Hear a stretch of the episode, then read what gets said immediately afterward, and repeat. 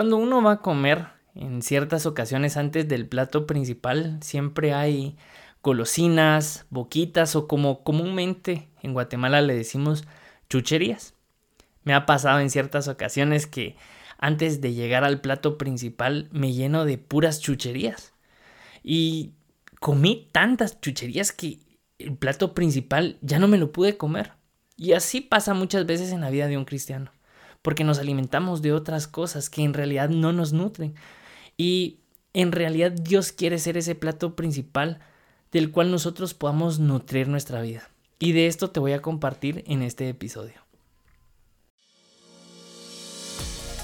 Hola, mi nombre es Andrés.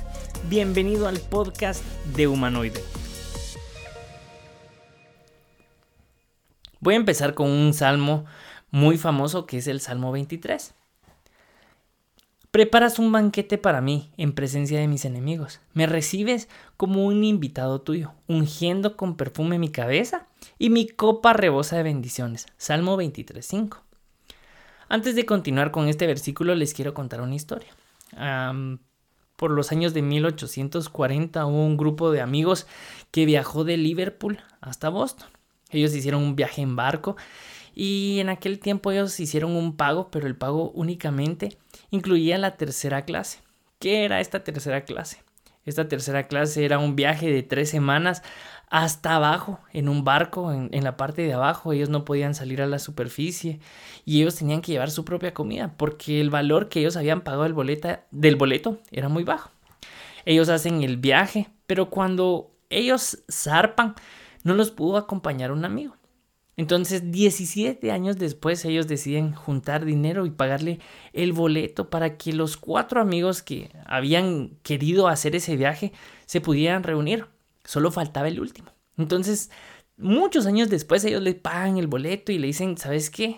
pongámosle un nombre. ¿Sabes qué, Douglas? Yo quiero que viajes nuevamente con nosotros, que te vengas con nosotros de Liverpool a Boston y tu boleto ya está pagado. Así que sale el lunes, así que te esperamos. Así que Douglas prepara su maleta, pero le hicieron una advertencia y le dijeron, ¿sabes qué, Douglas? Son las tres semanas más difíciles que vas a vivir. Porque hace frío, porque normalmente te va a hacer falta comida, abrígate muy bien, pero prepárate porque Boston es muy bonito. Así que Douglas se preparó y cuando él entró al barco lo recibieron muy ameno, había música, había un banquete completo, pero él se dirigió a la parte de las maletas y se quedó ahí durante todo el tiempo. Se le empezó a podrir la comida, así que empezó a, primero a comer las frutas, las cosas que iban frescas, y por último empezó a comer los enlatados. Hacía demasiado frío. Pero cuando faltaban dos días para el viaje, él ya no tenía comida, comida estaba tan desesperado que decidió salir a cubierta.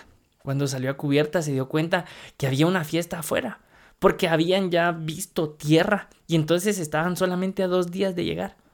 Él estando afuera, vio todo el mar, eh, el sol le pegaba y fue un momento muy agradable. De repente el capitán se le acerca y le dice, ¿qué tal? O sea, ¿quién es usted? Porque en realidad no lo he visto. ¿Acaso usted no come? entonces él le dice, no, lo que pasa es que yo pagué tercera clase.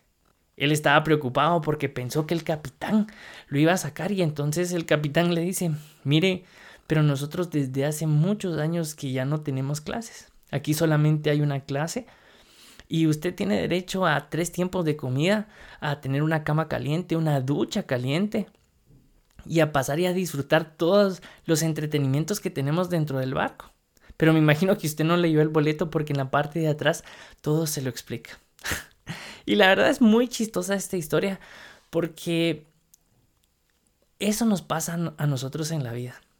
Cuando hay un libro muy bonito, les quiero compartir esto también, de Marcos Brunet, se llama Íntimos, Íntimos de Dios.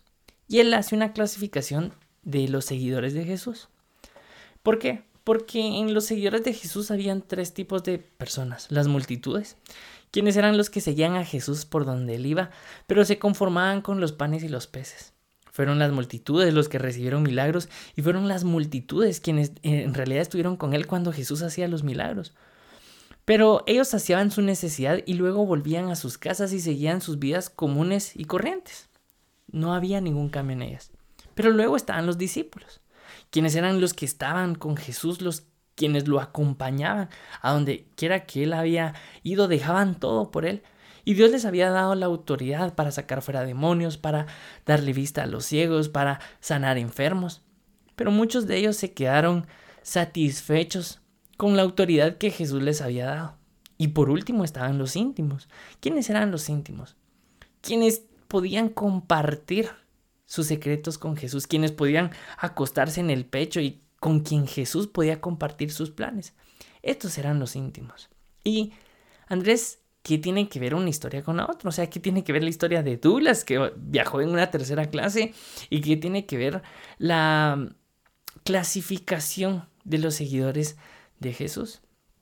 Y es que muchas veces nosotros en la vida viajamos en tercera clase como Douglas, cuando en realidad nosotros ya tenemos un billete comprado, un boleto comprado en primera clase. Y viajar en tercera clase es como las multitudes. Y les voy a explicar por qué. Dios tiene un banquete preparado para nosotros. Salmo 23.1 dice que el Señor es mi pastor, nada me faltará. Pero después dice, Preparas un banquete para mí en presencia de mis enemigos. Me recibes como invitado tuyo, ungiendo con perfume mi cabeza. Mi copa rebosa de bendiciones. Entonces yo les dije, viajar en tercera clase es como las multitudes que acompañaron de lejos a Jesús. ¿Por qué? Podrían decirme Andrés, pero si las multitudes recibieron las bendiciones de Jesús, o sea, ¿qué recibieron las multitudes? Ellos vieron la multiplicación de los panes y los peces, satisfacieron su hambre. Ellos tuvieron sanidades, ellos vieron a ciegos que veían, a paralíticos que caminaban. Pero este es el error que muchas veces cometemos, porque nosotros creemos que las bendiciones de Jesús, que, que en realidad el banquete que Dios tiene preparado para nosotros son las cosas que Él nos puede ofrecer. El banquete no son las bendiciones, no son los milagros o los prodigios. En realidad el banquete que Dios tiene para, para, para nosotros es la presencia del Espíritu Santo en nuestras vidas. Y muchas veces las desperdiciamos por llenarnos de cosas que en realidad no nutren nuestra vida. Y este es el punto principal de lo que les quiero compartir. Porque nosotros preferimos las bendiciones antes que a Dios. Nosotros preferimos la salud antes que Dios. Nosotros preferimos la prosperidad antes que Dios. Preferimos tener un buen trabajo antes de querer agradar a Dios. O preferimos nuestra seguridad antes que a Dios o, nuestro bienestar. Y tal vez suena muy duro esto, pero ¿cuántos de nosotros quisiéramos sacrificar algo de esto por tener un tiempo más de intimidad con Dios? Ninguno de nosotros quisiera eso, porque nosotros preferimos antes nuestro bienestar que tener una relación con Dios. Y por eso nosotros nos llenamos de chucherías, nos llenamos de, de, cosas que en realidad no nos nutren. ¿Y por qué no nos nutren? Porque en realidad son cosas pasajeras. O sea, la vida, la sociedad, la cultura, el mundo, nos dice que nos llenemos de cosas que en realidad son pasajeras, son cosas que van a pasar, pero la presencia, tener esa relación con Dios es algo eterno. Pero muchas veces nosotros perdemos el tiempo en cosas que no nos van a nutrir. Entonces, hoy te pregunto, ¿qué cosas has cambiado por Dios? ¿Acaso preferimos nuestra salud antes que Dios? ¿Acaso preferimos nuestra prosperidad antes que Dios? ¿Acaso preferimos a nuestra familia antes que a Dios? Y son preguntas fuertes, pero esas preguntas creo que tú las tienes que contestar en tu intimidad. En tu intimidad con Él y decirle, ¿sabes qué Dios? Yo creo que sí. Hay cosas que he puesto delante de ti y cualquier cosa que pongamos antes que a Dios van a ser chucherías, van a ser golosinas, va a ser comida chatarra, que en realidad solo tal vez nos va a llenar por un momento, pero no nos va a nutrir. Miren, es bien chistoso porque, no chistoso, pero es algo irónico. Porque Jesús hizo muchos milagros a las multitudes. Porque podrán decirme, Andrés, no estoy entendiendo bien tu mensaje. Jesús hizo milagro a las multitudes. Los sanó, levantó a paralíticos, dio vista a los ciegos.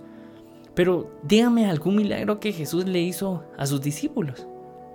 Lo más cercano que he escuchado yo es la sanidad de la suegra de Pedro. Y no sé si fue una bendición o, qué. Estoy bromeando. Pero, ¿qué en realidad hizo Jesús con sus discípulos? Yo no he, leído un versículo donde tal vez los haya prosperado o, o, tal vez que le dijo a Pablo, sabes que Pablo, te voy a bendecir y te voy a quitar ese aguijón. Más bien le dijo, no. Y Pablo continuó con su aguijón. Pedro seguía con su mal carácter. No sé. Pero en realidad el banquete que Jesús tenía preparado para ellos era la presencia, era estar juntamente con Él. Por eso Él les dijo, tal vez yo me voy, pero les voy a dejar a mi Espíritu Santo que los va a acompañar. Y ese en realidad fue el verdadero beneficio y el verdadero banquete que los nutrió durante tanto tiempo. Y es el banquete que Dios tiene preparado para nosotros. ¿Y cómo nosotros podemos poner en práctica esto? Porque puede ser algo difícil. Pero si nosotros identificamos la comida chatarra en nuestra vida y la desechamos, nosotros podemos hacer un cambio sustancial en nuestra vida. Segunda de Corintios 7:14 dice, si mi pueblo, sobre el cual se invoca mi nombre, se humilla y ora, busca mi rostro y se aparta de sus malos caminos, yo los escucharé desde los cielos, perdonaré sus pecados y sanaré su tierra. Dios no te está diciendo, no quiero que ya perdiste mucho tiempo, te alimentaste de cosas, no. Dios no te está diciendo, sabes que ya no te quiero a ti porque has preferido a tu familia, ya no te quiero a ti porque has perdido demasiado tiempo en los negocios, no te quiero a ti porque pasas horas de horas de horas viendo TikTok, viendo Instagram, subiendo o publicando cosas, no. Dios te está diciendo, te quiero dar una segunda oportunidad. No me estoy cansando contigo, lo voy a intentar una y otra vez porque en realidad yo anhelo estar contigo. Eso es lo que Dios nos está diciendo a nosotros por medio de Jesús, que Él, que anhela nuevamente restablecer su relación con nosotros. Entonces está diciendo, quiero que empeces a, a reconocer esa comida chatarra, que la deseches, pero que empeces a nutrirte de las cosas que en realidad valen la pena. Punto número dos, Primero es identificar la comida chatarra y desecharla, pero el punto número dos es escoger cada día su presencia y nutrirme de ella. Salmo 84.10 dice, un solo día en tus atrios es mejor que mil años fuera. Prefiero ser un portero en la casa de Dios que vivir la buena vida en la casa de los perversos. Que es lo que le decía David también en el otro salmo, que le decía, yo lo único que anhelo es estar en tu presencia. Y saben, esta es una decisión diaria. No es una decisión que tomemos hoy y que, mm, no sé, va a ser para siempre, no todos los días es una nueva oportunidad que nosotros tenemos. Cada día es una oportunidad de decirle, sabes que Dios, hoy te elijo a ti. Hoy te quiero elegir a ti antes que cualquier cosa que me pueda satisfacer. Hoy te quiero elegir a ti antes que a mi familia. Hoy te quiero elegir a ti antes que la prosperidad. Hoy te quiero elegir a ti y tener un tiempo de intimidad contigo. Porque eso es lo que Dios está buscando en nosotros. Que nuestro corazón sea transformado por medio de Él. Y, ¿saben? Lo más bonito es que Jesús ya pagó un boleto por nosotros. Jesús ya pagó el boleto de primera clase para nuestra vida. Jesús ya pagó el boleto donde hay un banquete preparado, hay una silla con nuestro nombre. Y Él quiere transformarnos. ¿Por qué?